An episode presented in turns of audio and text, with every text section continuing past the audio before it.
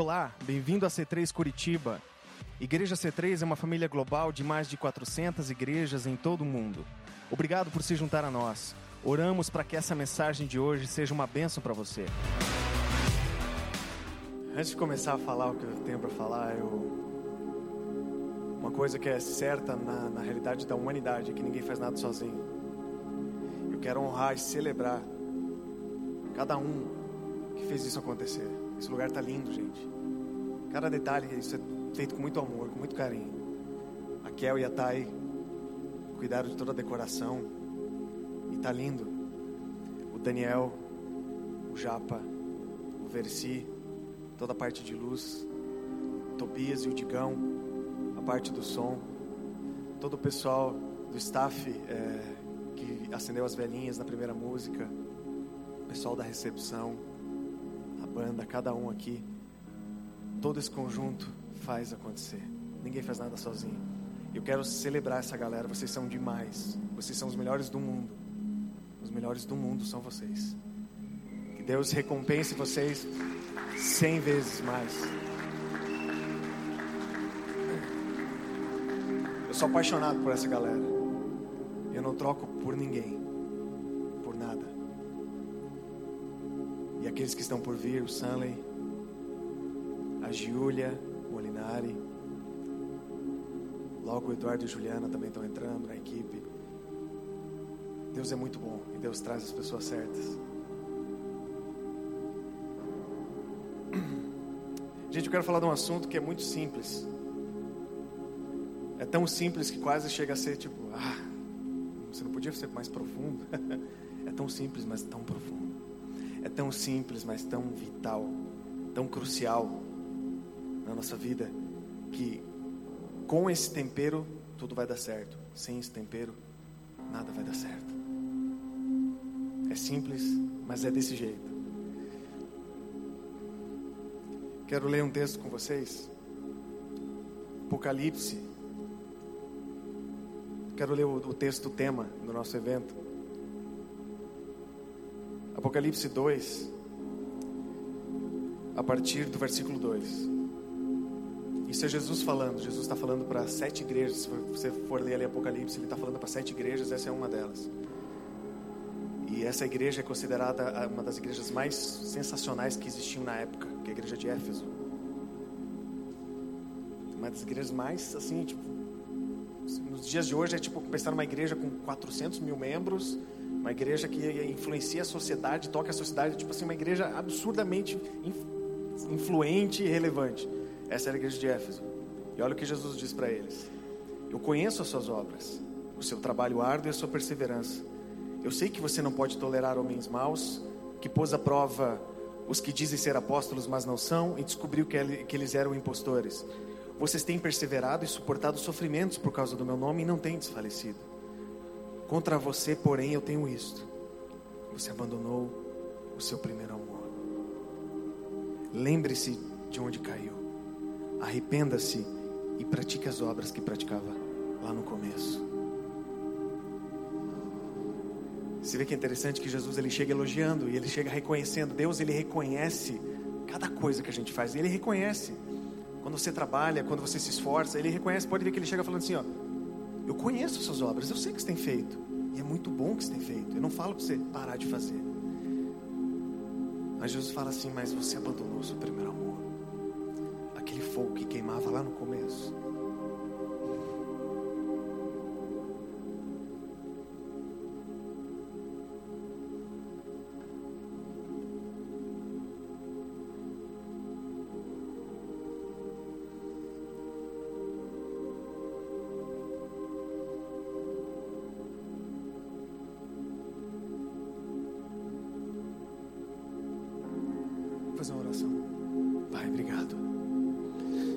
Pai, obrigado por tua presença nesse lugar.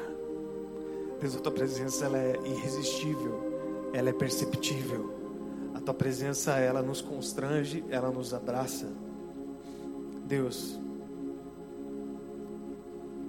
fala conosco essa noite, Deus. Usa a minha vida, que eu seja apenas um instrumento, um canal, Deus eu peço, Deus, em nome de Jesus, que essa noite cada um cada coração que está aqui tenha um encontro com seu amor. Abraça-nos, Deus, essa noite. Abraça-nos. Deus, o Senhor é nosso melhor amigo.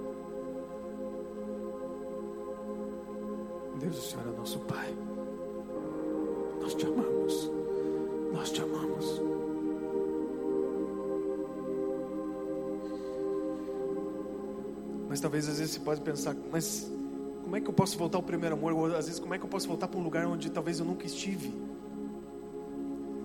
Então eu quero falar para vocês o que é esse amor. Antes de eu chegar na questão amor é uma pessoa, lembra quando vocês eram namorados? Que vocês não viam a hora de se ver, de se encontrar, sabe? Ou não falar no telefone, tipo, ah, desliga você. Ah, não, desliga você, desliga você se for para exemplificar, é exatamente isso que Deus fala. Porque, por exemplo, às vezes no casamento a gente vai caminhando, né? E a rotina, o dia a dia, quando você vê, você está se acostumando um com o outro, e quando você vê, você perdeu aquilo que era no começo, que é aquela paixão de namorado. E quando Jesus está falando isso, ele fala exatamente isso. Lembra quando a gente era namorado? Que você se emocionava só de ouvir meu nome?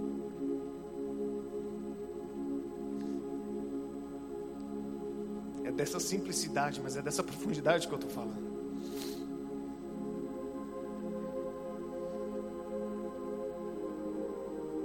E Deus acabou de me falar que Ele tem saudade de alguns de vocês aqui. Ele tem saudade de quando você fechava a porta do seu quarto e tinha um tempo só com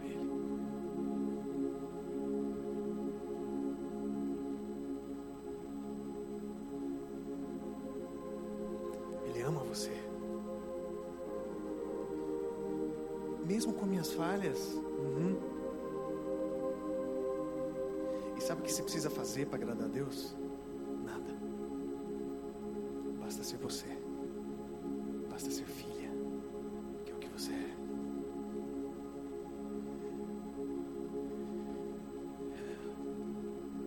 Quero que você abra comigo num outro texto.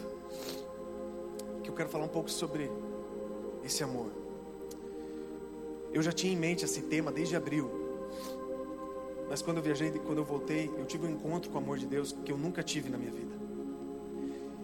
Eu sou cristão, eu entreguei minha vida para Jesus no ano 2000.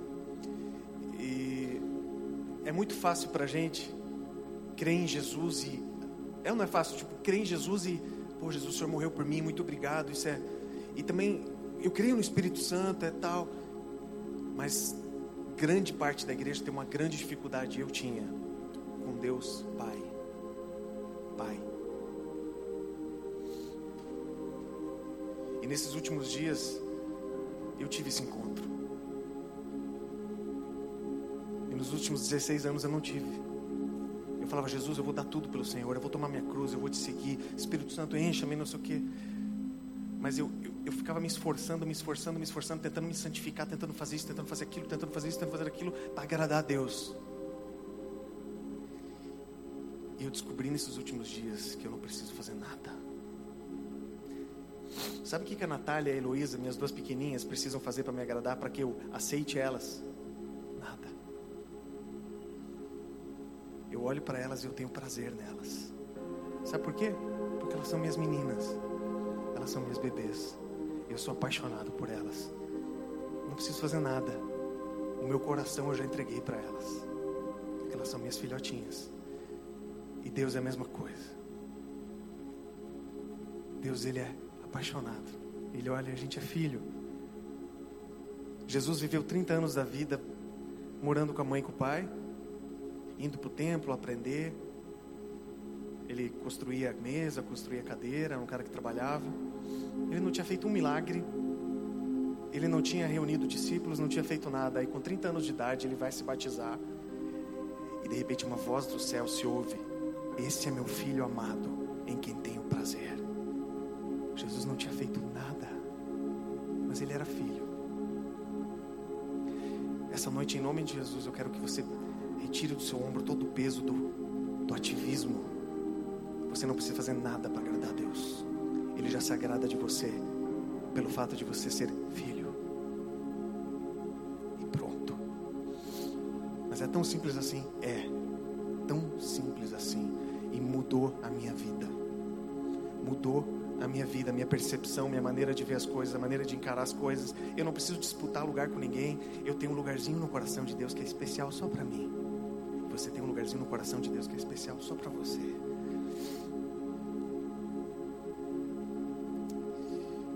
Em Lucas 15, eu quero ler uma história para vocês.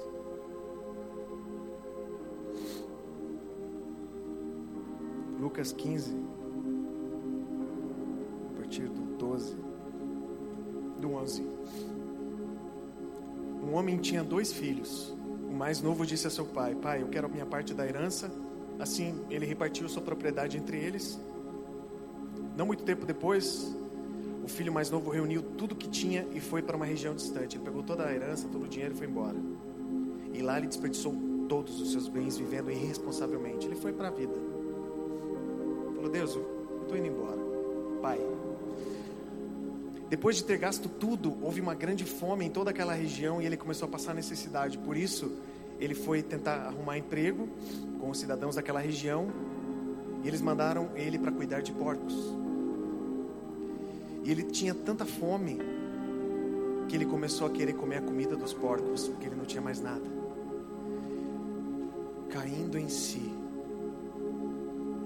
ele voltou para si mesmo em primeiro lugar. Interessante isso, né? Caindo nele mesmo, em si.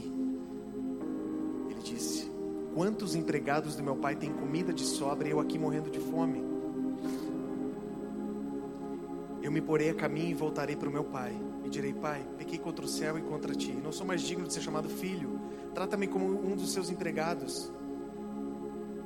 A seguir, ele se levantou e voltou para casa. O que eu acho sensacional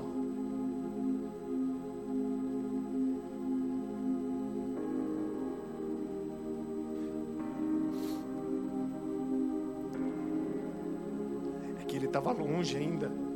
Fico imaginando aquela casa em cima da montanha, ou de sabe? Sabe aquela casa tipo em cima e o pai parece que sabe que ele ficava todo dia lá no portão. Será que ele vem? Será que ele vai voltar? Então ele olha e vê o filho lá na frente, lá no fundo. E aqui diz o texto: estando ele ainda longe, seu pai viu e, cheio de compaixão, ele correu para o seu filho e abraçou e o beijou. E, disse, e o filho disse: Pai, eu pequei contra o céu, eu não sou mais digno de ser chamado seu filho. Mas o pai disse: Depressa, tragam roupa, vistam, vistam roupa nele, coloquem um anel, coloquem calçado em seus pés e vamos fazer festa. Porque ele voltou. Ele estava perdido e agora ele foi encontrado. Esse é o pai do que eu estou falando. Você pode estar longe, e eu digo para você: não tem problema. Porque o pai está assim: ó, será que ele vem? Será que ela vem hoje? Será que hoje é o dia que ela vai voltar? Paulinha, eu acabei de ouvir o seu nome aqui no meu ouvido. Deus acabou de chamar o seu nome. Eu não sei onde é que você está, mas eu acabei de ouvir seu nome.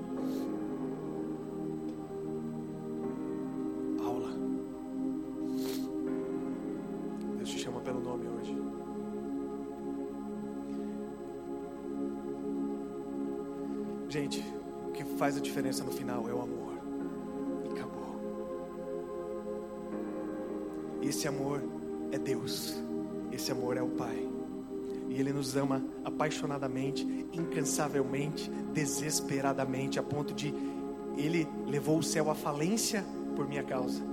Tudo que tinha de melhor lá no céu, que era o filho dele, Ele entregou. Você acha que um Deus desse não te ama? Gente, eu quero em nome de Jesus te pedir perdão, em nome, ó, em nome da igreja. Eu quero te pedir perdão se alguém disse para você que Deus fica te apontando o dedo dizendo do seu pecado. Eu quero te pedir perdão por isso, porque isso é mentira. Quando você vem para Deus, Ele te abraça, Ele faz festa. Mas será que Ele não considera tudo aquilo que eu fiz, toda a gandaia que eu fiz, todas aquelas pessoas que eu transei, todos os baseados que eu fumei, toda a cachaça que eu tomei, todo o palavrão que eu falei, será que ele não vê isso? Bíblia diz que ele pega o nosso pecado e joga lá no fundo do mar. E ele jamais se lembra deles. Ele é muito bom. Eu quero que você saia dessa noite com uma noção de que Deus é muito bom. Ele é muito bom. Ele é muito bom. Ele é muito bom. Ele é bom demais. E ele me ama. E ele te ama. Pronto. E eu quero que você hoje, essa noite, receba esse amor e seja mudado para sempre. Para sempre. Ele não te acusa. Ele não te aponta o dedo. Ele apenas te abraça. E Deus me falou que essa noite Ele quer quebrar a rejeição na vida de muita gente que foi desprezado pelo Pai aqui. Talvez o seu relacionamento com o seu pai foi péssimo. Talvez você é uma daquelas pessoas em que teu pai olhava para você e falava: Você não vai dar em nada. Você não presta. Talvez você seja uma dessas pessoas onde teve um relacionamento horrível com seu pai. Onde você tem uma referência de pai terrível. E Deus está aqui hoje dizendo: Eu sou seu pai e eu te amo. E eu, cada lágrima sua, cada lágrima sua, Ele depositou e Ele contou cada uma delas. E hoje Deus vai te curar. Hoje Deus vai curar sua alma e você vai se sentir cheio, você vai se sentir satisfeito, pleno, sem necessidade de provar nada para ninguém. Apenas ser filho. Ser filho é tão bom, e principalmente por isso Jesus fala que a gente tem que ser igual a uma criança, porque eu vejo minhas filhas, eu vejo elas olhando para mim, elas são apaixonadas por mim, eu vejo elas com amor tão puro, eu vejo elas dormindo tão bem, elas deitam em três segundos, elas dormem e com aquela certeza de que eu estou cuidando delas. Elas não dormem preocupadas se vão comer amanhã, se vai ter Nescau. Elas sabem que vai ter. Sabe por quê? Porque elas têm um pai. E eu digo mesmo para vocês, gente, vocês têm um pai.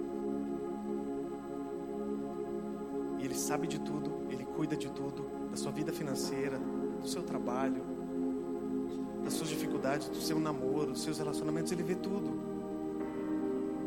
E eu quero contar algo que é sensacional, não sei se vocês já viram nessa, nessa perspectiva, nesse ponto de vista. Lembra quando Jesus ele fez aquela ceia, lembra? Né, que até tem aquela imagem, né, da, da ceia e tal. E lembra que ele chega para Judas e fala assim: pode, pode fazer o que você tem para fazer. Eu gostaria que você se colocasse no lugar de Jesus agora. Pensa o cara que é um cara santo, um cara inocente, e ele estava com seus 12 melhores amigos. E Judas era um dos melhores amigos dele. E um dos seus melhores amigos trai ele. Pensa na dor que é ser traído pelo seu melhor amigo. Então pensa, nessa noite ele foi traído. Depois disso, ele pega os seus melhores, melhores amigos, que eram Pedro, Tiago e João. Dos doze ele tinha três, que eram os mais chegados. E olha Jesus, ele pega e vai para a montanha orar, porque ele estava muito mal. E ele não queria ficar sozinho. Jesus não queria ficar sozinho, nossa, mas ele não é o rei. Jesus era humano, bem humano. E Jesus fala: Vamos comigo, eu não quero ficar sozinho. E ele vai lá, e ele chega para eles e fala assim: Gente, eu estou mal até a morte. Eu estou angustiado até a morte. Fiquem aqui que eu vou orar lá, vou orar um pouquinho. Então ele vai lá sozinho, eles ficam ali, e ele vai lá, se ajoelha e começa a orar. Ele fala assim: Pai, tem como ser diferente? A angústia era tão absurda, a dor era tão intensa. Que ele falou assim: Pai, dá para passar. E ele ouve apenas um silêncio. E ele volta e ele vê os três dormindo. E ele fica frustrado. Ele fala: Vocês não podem nem ficar acordado. Então pensa, ele estava falando, ele estava passando por angústia, dor, e ainda os, os, amigos dele dormiram. Olha a frustração. Ele se sentiu sozinho. Então ele e foram três vezes isso. Ele foi, voltou, foi, voltou. E na última vez ele falou de novo: Pai, dá para mudar isso? Que ele mesmo não sabia se ia aguentar morrer, passar pela cruz. Mas ele olha para Deus e fala assim: Mas, mas seja feita a tua vontade e não a minha. Mas a perspectiva que eu quero olhar, que eu quero fazer com que você olhe. Deus é Pai, certo? Que eu estou falando de Deus Pai. Então pensa Deus como Pai, olhando para Jesus nesse momento, ele vê o próprio filho suando sangue, chorando copiosamente, desesperadamente, com até com um desejo de largar. E pensa, Jesus era humano, gente, ele passou pela angústia mais profunda. Ele estava querendo, olha, Deus, eu não sei se eu vou aguentar.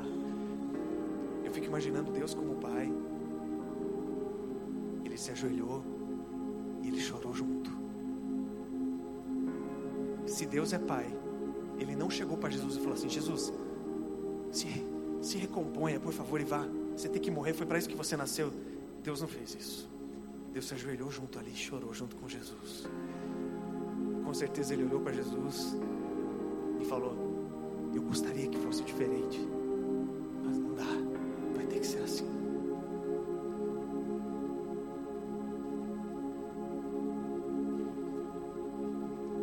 você passa por isso, gente, quando você está passando por alguma angústia ou depressão, para de ficar se culpando, achando Deus, ai, eu não posso sentir depressão, eu sou cristão, eu sou isso, eu sou aquilo, ai, eu não posso chorar, eu não posso sentir angústia. Se recomponha, ai, amadureça. Deus olha e fala assim: chora, chora tudo que tem para chorar, mas chora aqui, chora aqui, se derrame, se derrame mesmo, chore. Gente, Deus não tem medo do, nossa, do nosso choro. O trono dele não é abalado por causa das nossas dúvidas. Deus é muito firme, Deus é muito tranquilo. E Ele é Pai. Então não tenha medo de jogar suas dúvidas e perguntas para Deus e se derramar diante de Deus e chorar a Deus. Por quê? Jesus, quando estava morrendo, ele olhou para o céu e falou assim: Deus, por que você me abandonou? Se o próprio Jesus se derramou completamente, gente, não se leve tão a sério e se derrame para Deus. Ele é um Pai muito bom. Deus vai curar muitas pessoas hoje aqui de depressão.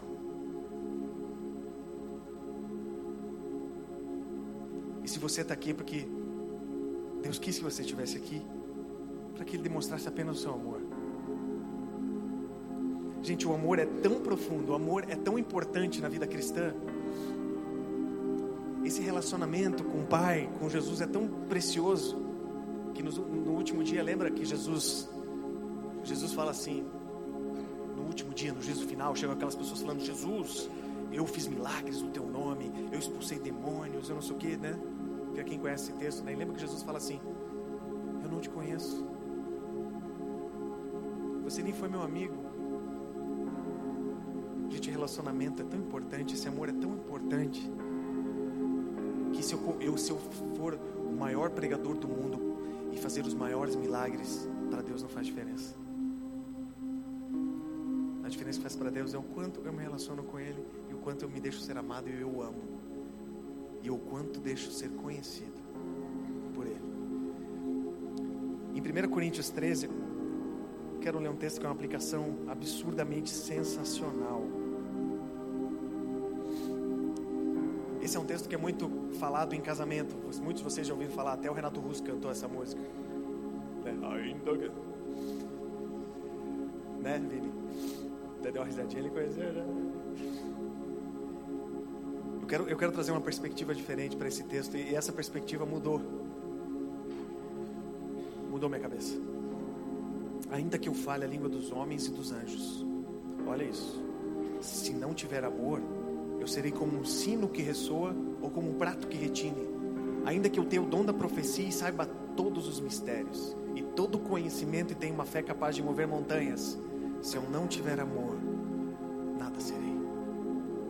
Ainda que eu dê aos pobres tudo o que possuo e entregue meu corpo para ser queimado, se não tiver amor, nada disso valerá. O amor é paciente, o amor é bondoso.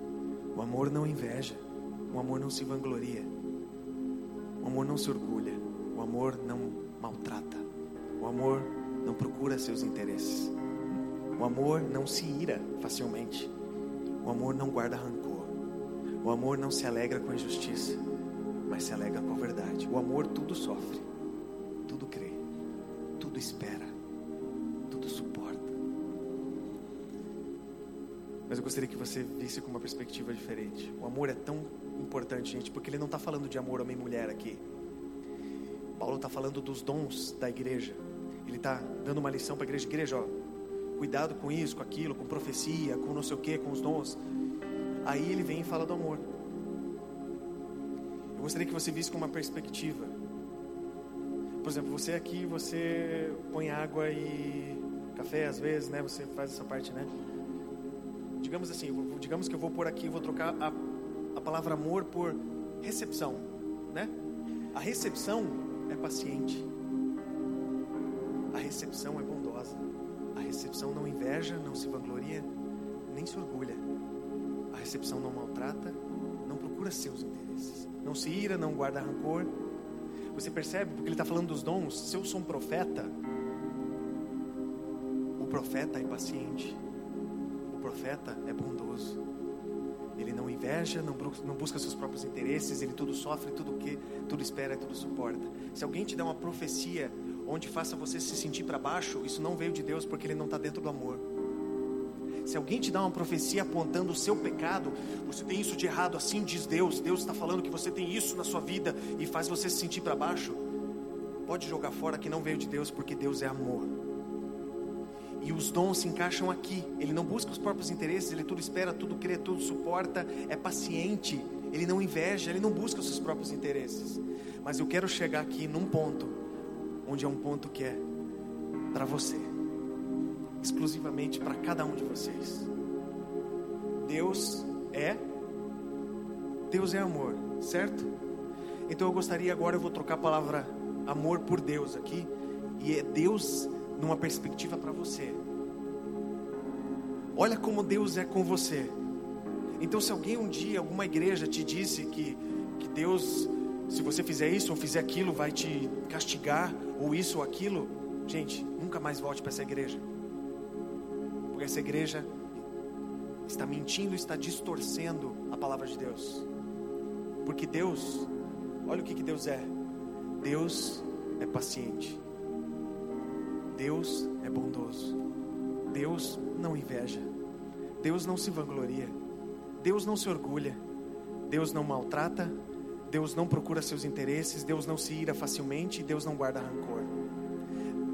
Deus não se alegra com a injustiça, mas se alegra com a verdade. Deus tudo sofre, Deus tudo crê, Deus tudo espera.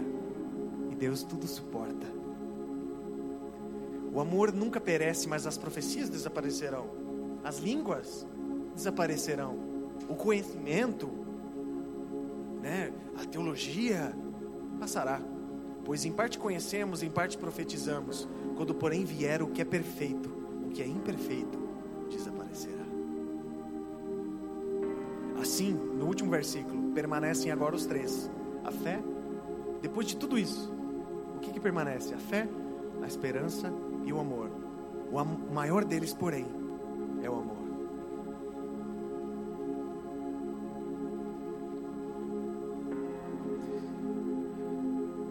Eu não sei quanto a você, mas eu senti um peso enorme sair das minhas costas quando eu tive essa percepção. E o que, o que o meu desejo, o desejo de Deus é que você saia desse lugar mais leve possível. Você sai desse lugar quase que flutuando. Essa verdade dentro de você, Deus me ama. Deus tem senso de humor, Deus é feliz. Deus canta, a Bíblia diz que Deus canta sobre nós com cânticos de alegria. Deus tem um sorriso maravilhoso. E toda vez que você chega para Ele, Ele abre o sorriso e fala: Tudo bem?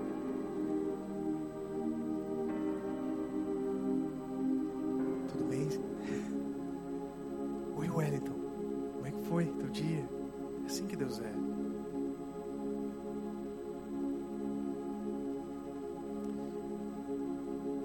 Eu gostaria de fazer um, um convite. Minha palavra foi muito simples, gente, mas é isso. Esse amor. Não sei quanto a vocês, mas você consegue sentir essa, essa. Você consegue sentir essa vibe tão suave, tão doce desse amor aqui? Eu sinto. Feche seus olhos. Gostaria que você agora respirasse fundo Respire fundo.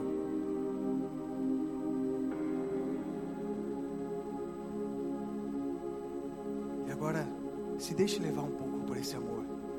Respire fundo.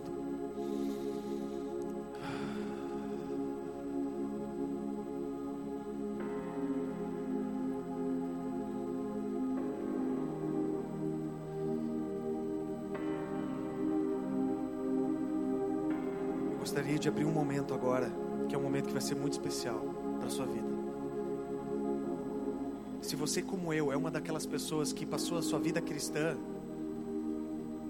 tentando fazer de tudo para agradar a Deus e sabe quando você passa tipo assim, nossa, passei três semanas sem pecar e depois se você peca você se sente a, pessoa- a pior pessoa do mundo porque você não bateu um recorde, eu não sei.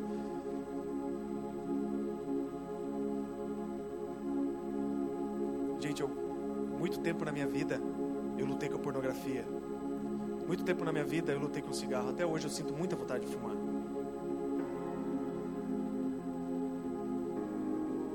Até que Deus olhou para mim e falou assim: Relaxa, Felipe. Relaxa no meu amor e é isso que vai te transformar. Sabe o que, que fez o filho pródigo querer voltar para casa? Não foi o medo do pai, foi quando ele lembrou como era bom. A bondade de Deus nos conduz ao arrependimento, não é o juízo. Não é o juízo. Quando você percebe a bondade de Deus, você fala assim: como é que eu não vou me entregar para um cara que me ama tanto?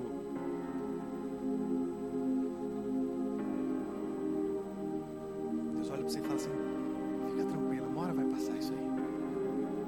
Você sabe do que eu estou falando. Quando ele olha para você, o olho dele brilha de amor.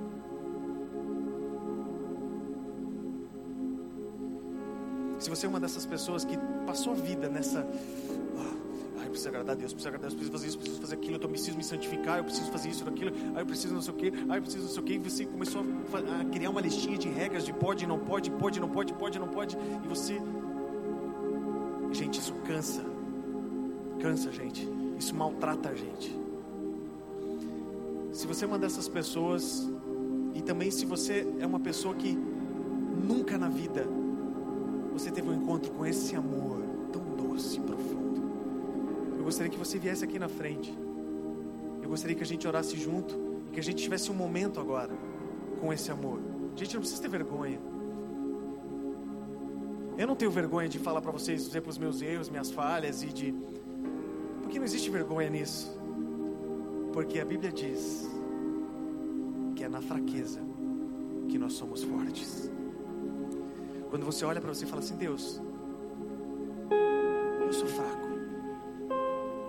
E Deus olha para você: é aí que está a tua força. Agora eu vou ser tua força. Gente, você quer ser curado hoje da sua alma? Você quer receber esse amor? Você quer receber esse abraço? Gente, se você quer receber apenas um abraço de Deus, Ele vai te abraçar. Eu garanto. Ah, mas onde é que está Deus? Onde é que Ele está aqui? Ele está nas pessoas. E se alguém te abraçar hoje aqui na frente, é Deus te abraçando. Porque nós somos os braços, as mãos e os pés de Jesus aqui na terra. Nós somos o corpo. Quem quer ter um encontro, um abraço de Deus, um carinho, um eu te amo de Deus, vem aqui. Vem aqui, sem medo. Sem medo.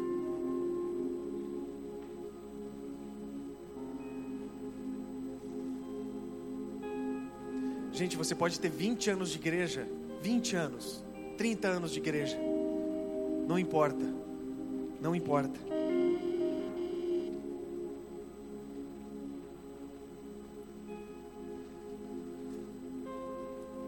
Hoje você vai receber o melhor abraço que você já recebeu na sua vida.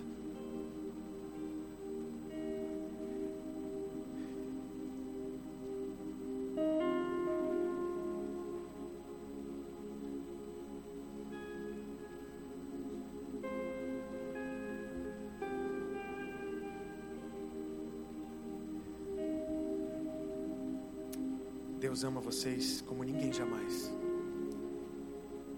Vini, Deus te ama muito mais do que a Ju te ama. Muito mais do que os seus pais te amam.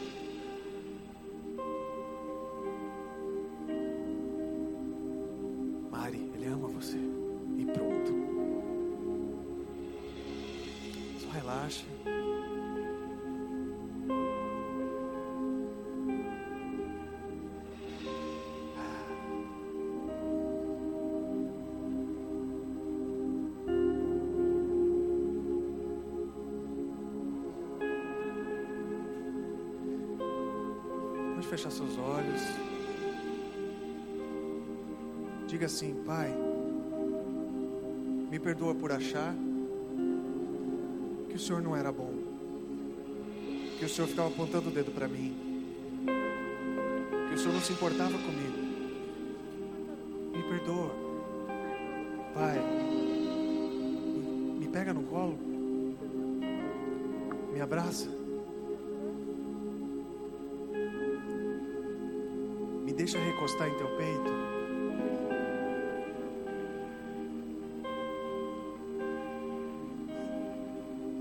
Sabe o que, que Deus responde? Claro. Claro.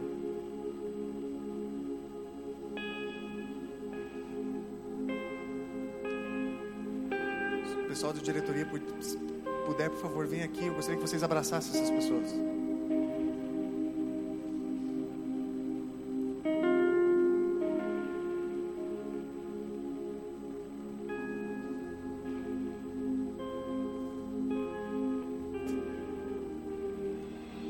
Apenas abrace essas pessoas, gente. Isso.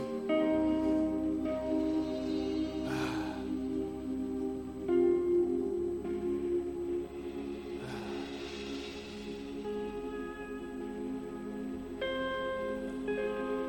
Abraça-nos, Deus. Abraça-nos, abraça-nos, Senhor. Cura-nos, Senhor. Toda rejeição, Senhor. Todo sentimento de estar isolado, Senhor, de lado. Abraça-nos, Deus.